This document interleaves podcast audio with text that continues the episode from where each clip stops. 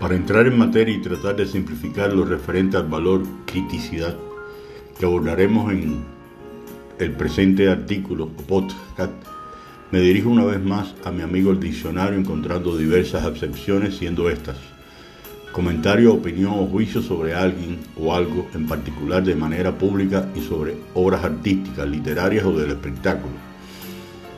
Otro, actitud, proceso, condición de crítico, relativo a la crítica, relativo a la crisis, decisivo, que juzga con rigor. Condición, estado crítico, alusión a mucha gravedad a una crisis. Trataré de construir un híbrido de las tres acepciones en función de lo que deseo analizar en esta ocasión comentario, opinión o juicio sobre alguien o algo, en particular de manera pública o privada, juzgando con rigor.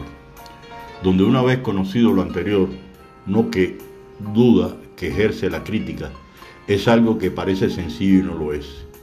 Criticar, dar una opinión, resulta una acción tan común a partir de poder emitir sonidos como el habla.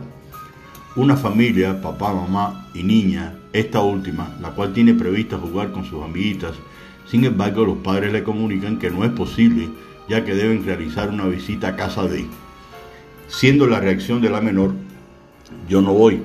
Esa persona que van a ver es muy y no voy. Cruza sus brazos y arruga su joven rostro en señal de oposición al paseo.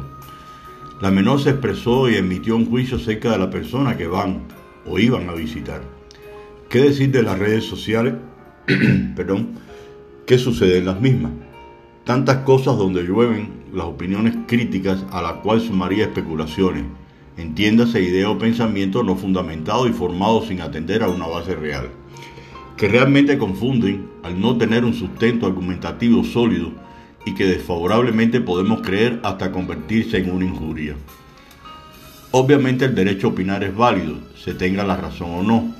Tal vez el inconveniente mayor al recibir una crítica es cuando no hemos sido preparados para ello a partir de la evaluación del desempeño, siendo conocimiento previo del evaluado los indicadores medibles, unos de naturaleza cualitativa, otras cuantitativa, cuya diversidad es muy amplia y se determina en función del rol de la persona en la institución o centro de trabajo. Una vez establecidas las reglas de juego, siendo conocimiento de causa de quién será evaluado, que no vendría más que, que poseyera un alto sentido de autocriticidad, el evaluador para ello deberá realizar un seguimiento sistemático de los resultados alcanzados en un periodo o varios de tiempo establecido, de modo tal que la opinión sea lo más justa posible a través de un diálogo franco y abierto. Donde una vez terminado el proceso que ha de ser presencial, en una atmósfera de tranquilidad, sosiego, sin interrupción, el juicio, opinión, la crítica responsable y verídica tendrá que ir avalada por sugerencias o recomendaciones a superar para una próxima evaluación que permite un cambio favorable que beneficie a la persona involucrada, en sentido de colaboración y respeto fundamentalmente entre el evaluador y el evaluado. Nadie ha de sentirse mal cuando la crítica sea constructiva, donde se juzga para casualmente construir a una mejor persona.